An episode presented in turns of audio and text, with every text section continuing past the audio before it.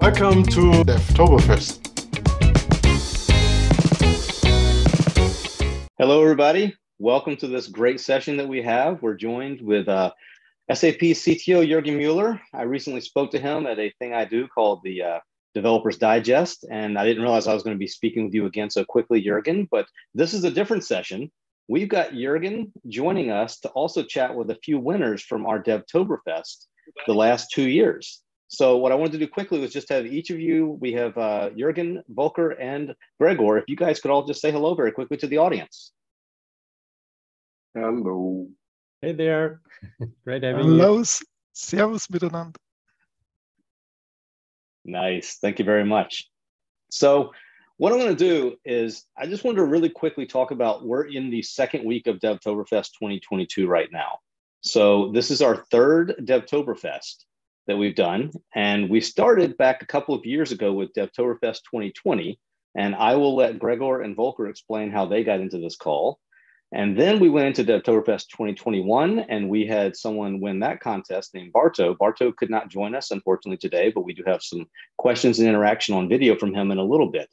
So I think Jurgen, you can look at the screen here and you can remember when we started this with your great executive sponsorship, we were remote, right? Things had changed in the world and we couldn't be uh, around each other. Let's politely say that the pandemic screwed everything up.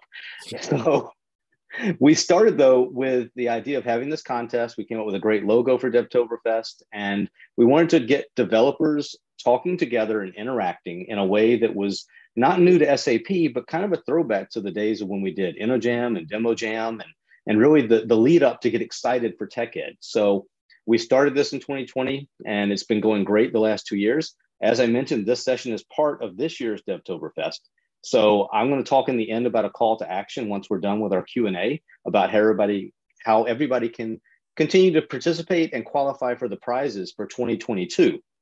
Um, that being said, I wanted to see if uh, you guys could talk a little bit yourselves about how, um, Jurgen, what are you doing in Devtoberfest? Have you been interacting much with it? Yeah, um, so whenever I had the chance, I looked at what was going on and I, I loved it a lot. And for me, it's really the, it was always the warm up phase for TechEd. And then at TechEd, having like a channel one or similar um, things and having that on on my tablet all the time. I think I shared that. That this for me is always a great time in the year. So you put down your Raspberry Pi and you paid attention to Devtoberfest. Yep, the Raspberry Pi project. Nice. Check.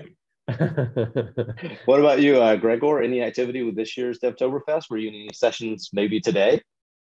Yeah, besides the session today, I mainly watch the YouTube recordings afterwards because too busy with the daily uh, business. Yeah.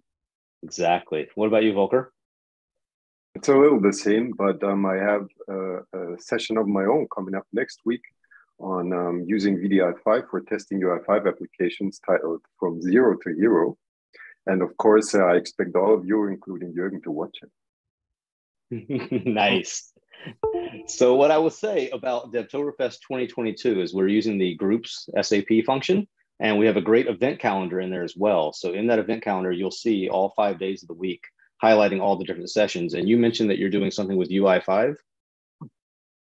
Yep. So that's the UI part or section of uh, Devtoberfest this year. Okay. And that's Tuesday, I believe, right? Yeah, Tuesday, six o'clock Central European Standard Time on, um, yeah, Tuesday evening. Nice. So we can always watch these at a different time. They're all available for replay. So if people can't catch you live next week, then they can watch the replay, replay later. Um, but let's dive into 2020 real quick because you and Gregor participated in that and became the co-winners. And for that one, we didn't have a point system where people actually won uh, prizes based on points of participation. We had you submit a project. Can you guys describe how you qualified and how you ended up winning what your project was? Yeah, well, it was late and the beverages were flowing, and then Gregor and me had the idea of um, putting a little, let's say, um, non-business perspective into uh, CAP CDS, the Cloud Application Programming Model, um, namely supporting the PostgreSQL database. And uh, then Gregor got going first, and you might want to describe what you did first, Gregor, and then I chimed in. Mm-hmm.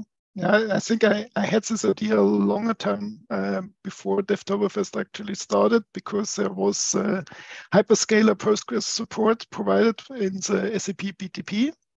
And yeah, uh, because that is from a price perspective, so from a starting and entry point, uh, much, much lower than uh, HANA Cloud.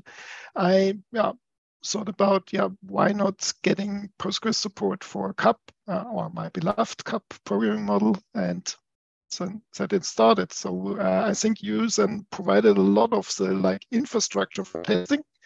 So doing that like uh, spinning up a um, Postgres in a Docker container, having that uh, for local testing, and yeah, and then we come up together also with with other colleagues from the SAP community, and it grew into a really uh, project, uh, community project, and is still alive. And um, now we in talks, I think that we can share also publicly, and it was in the last CAP calls. Um, uh, the CAP team is now getting in touch with us, so how we can get it uh, officially in uh, also with SAP uh, backend or with awesome. the SAP developer. Thank you. So I'm glad it's still alive. Tom has a screenshot here in the middle that shows that this is still out there on GitHub, so people can go and find it. So that's great. Um, for 2021, we moved into having a point system where we had a game board and people can actually track their progress based on winning badges for completing either activities, uh, doing things like joining our, at the time it was Dogtoberfest, but now this year we have Pettoberfest. So people are allowed to earn points for doing events, watching things like today, different sessions are awarded points, and then you can complete tutorials in the SAP community. So it's a learning opportunity. It's gamification and it's the ability to actually reach nirvana which is level four. So having four levels of prizes last year. And uh, last year was not as much of a tactile prize. There were some T-shirts and stickers and things. But uh, this year, at the end of this session, I'll talk about the prizes for 2022. So we're using the same system, same game board, but we're earning points towards a, a much bigger prize that I want to tease and have people come back at the end to talk about. Um, but the winner last year was Barto. And I was hoping that, Tom, if you could queue up, Barto had a couple of questions and if we could show Barto's video and have his first question play, and then maybe we'll pause it, let Jurgen answer, and then we'll play a second question. Hi, Jürgen. Thanks for having me in, and sorry that I can't join live. Here are my two questions. First, how can SAP benefit from blockchain and distributed ledger technology, and what is the current plan and goals, if any? Second. Yeah, let me let me jump in here um, on blockchain. So um, most of you know blockchain, distributed ledger technology. Um, and for us, of course, it's more interesting to see smart contracts behind that, for example, and um, not the, the monetary side of the house with cryptocurrencies. And in that context, there are use cases where um, blockchain is helpful and is used um, by companies as a distributed ledger technology. We also have included blockchain in some of our products, um, in our um, logistics, network, material traceability product, or also in our um, green token um, traceability product, green token by SAP. And um, now, if it's okay, I briefly override your screen and you can share again. And actually, I show you. Um, uh, yep, it's starting. Here we go. Can you see it? Yes. So here, if you look at the date, so the title is Blockchain Business Connector for Smart, smart Contracts to um, Enterprise Integration. And what we do is, a, in the moment, it's still a POC. What we do is, of course, we do see that business processes um, we want to link to distributed apps to smart contracts. And what we built was that now actually we, we built this blockchain business connector, which basically constantly monitors what is going on with um, smart contracts that you define. And um, if you're a little bit into, into that um, business, you know that there are smart, co smart contract events. And of course, very a common use case would be to um, listen for these events and then trigger, for example, an integration flow or a workflow. And that is exactly what we did. So you basically um, can have here a Web3 transaction on the top right, and that can be connected actually to a structured system, to an SAP um, system um, in a way that in this case here, for example, it's an order. And then you can have the normal processes like workflow, like process um, visibility. You can have here you see uh, SAP Analytics Cloud combined to it. So um, the, the good thing here ends um, by a call to action because we are looking for um, developers, for you potentially, for customers, for partners to um, join our smart contract innovation initiative here. So if you're interested, blockchain at sap.com is your way to reach out. And of course, you're on YouTube. Um, the video is super new from yesterday, 62 views. So you can actually be one amongst the first ones here to look at that. Very nice. Thank you. Um, if Tom could take over screen sharing again and then show the second question from Barto now.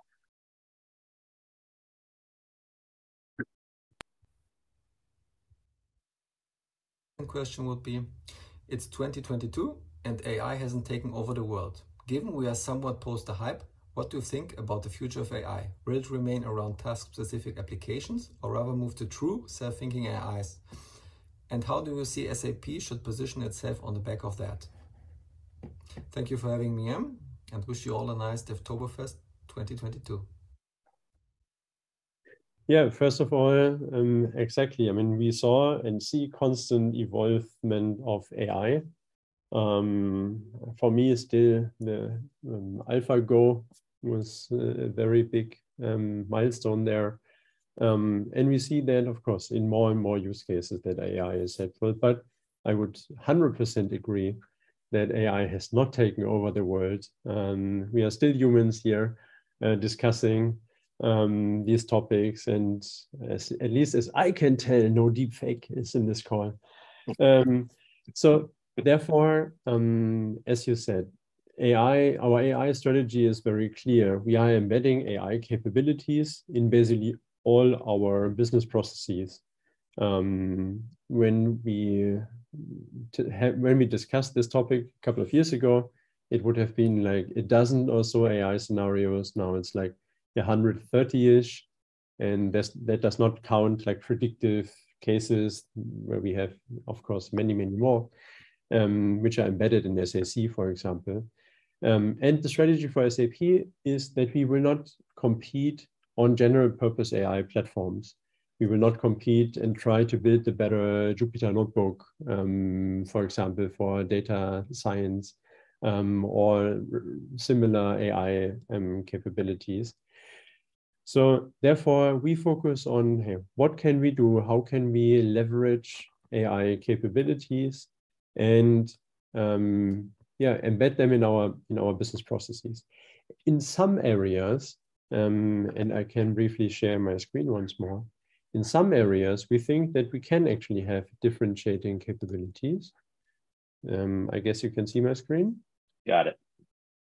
So when I go to the Discovery Center, and um, look at the service catalog and just here um, filter to AI, you do see that we have like a business entity recognition, for example, data attribute recommendation, document classification. And that is because we do have a lot of customer data where customers allow us to um, process that data and then learn from it such that these customers and other customers are benefiting. Um, for example, on document classification, um, with Concur and many other um, areas, customers trust us with a lot of data sets when it comes to invoices and receipts in that case. Um, business entity recognition is also trained using such data where customers allowed us to use their data for training. Data attribute recommendation, um, here it's often about also integ integration and data mapping, for example. So um, these are the areas where in very few ones, uh, service ticket intelligence, another one, in very few ones, we say, hey, here we have dedicated differentiating capabilities, but the core actually is and will be the AI core and the AI launchpad. These two are uh, you need in order to, for example, also train models somewhere else, use different models to train, but then deploy and use the AI launchpad also to, to retrain, to have uh, to manage parameters in the AI model, etc., etc. So that is what we do and how we approach AI. And uh, we know we will not be the only player in that in that game. But when it's about um, AI capabilities in an SAP environment, AI Core and AI Launchpad are the two um, services that everyone should know. Nice. Thank you for that. I know Barto appreciates that. And last year when he participated, he probably didn't realize he would get to ask you these questions. So great follow up and thank you. Uh, now, I don't know if we have to flip a coin or if Gregor and Volker are going to wrestle to see who gets to ask the question, but you guys, you won the first year. So please ask your questions. Yeah, so seems, it's up to uh, Gregor. I'm, uh, yeah. I'm just wearing the right shirt here. But... Perfect. Yes. Good. Yeah. So my question to Jürgen is, uh, what is SAP's strategy regarding API deprecation and how are these communicated? So, and um, the scope of the question is not only the external uh, callable APIs like the REST services, OData services, but maybe also the, now with embedded Steampunk, uh, the APIs that provided from an S4 inside uh, the system. Um, yeah, a, a, very good one. Um, let me start with the latter, Gregor, with the APIs that we use internally. I mean, those we want to have for a very long time. so when we release APIs, for example, S4 APIs, um, that is a commitment um, to whenever possible. I mean, I don't want to rule out any weird possibility that we need to change those um, or deprecate again or whatsoever. But um, if in any chance possible, um, those ones will be stable because these ones um, we use, we tell our partners to use and tell our customers and uh, consultants and developers to use. Um, and also we say these are upgrade safe. And then with the um, the public ones, um, I I quickly searched for that, and um, we do have an API deprecation um, strategy out there as well. And I know there was a lot of discussion also with um, with yeah some experts around what should we do, what should we not do. So the rule is as follows: um, any productive API we publish will be active for a minimum of 24 months, and it will be available um, at least 12 months in deprecation state before we decommission. So when we, for whatever reason, decide to deprecate an API, there will be at least a year of um, deprecation state before we um, decommission that, that uh, API. Um, that policy we have on the API Business Hub and on help.sap.com. And this is, of course, meant in a way that um, on the one hand side, we can continue to evolve. And on the other hand, if it's a year in deprecation state, in these um, cases where we want to change APIs and evolve APIs, often then it will be about not having redundant APIs. That is what we do as a policy. I don't know what your feedback is, Gregor. We didn't talk about it beforehand. So, so it's good to know, and I actually just found it also on help.sap.com. And uh, this should be a policy that applies like across the board. So for everything SAP publishes as a released API on api.sap.com, right? Yeah, this is um, for everything we we publish on API um. And I mean, if you are like I am, a heavy user of api.sap.com. Let me briefly share my screen once more. So here you see that if you go to help.sap.com or just search for this here, you find the even longer version of it. Probably it's legally even better than my explanation. Um, and if you go to api.sap.com, I hope the screen size is more or less fitting to the stream. Um, here you see a lot of different categories. Here, for example, the APIs, and you see that there are many, many APIs that are that are available. And you also see that the number of events is going up, integrations is going up, um, CDS views, workflows. Um, so a lot is happening here. And um, yeah, if you haven't been on api.sap.com recently, um, I highly, highly recommend doing that regularly. Awesome. I see that we are at the half hour. Gregor, any quick follow up because we uh, we're at the end of the time. Okay, perfect. Thank you for that, Jurgen.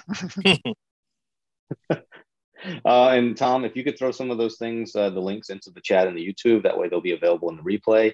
Uh, really quickly though, Tom, if you have anything to share on this year's Devtoberfest, I wanted to highlight that there's newer prizes available. So we went with four levels this time. And uh, Jurgen, I'm not going to put you on the spot, but maybe you can come back and this year's winner can ask you questions again next year.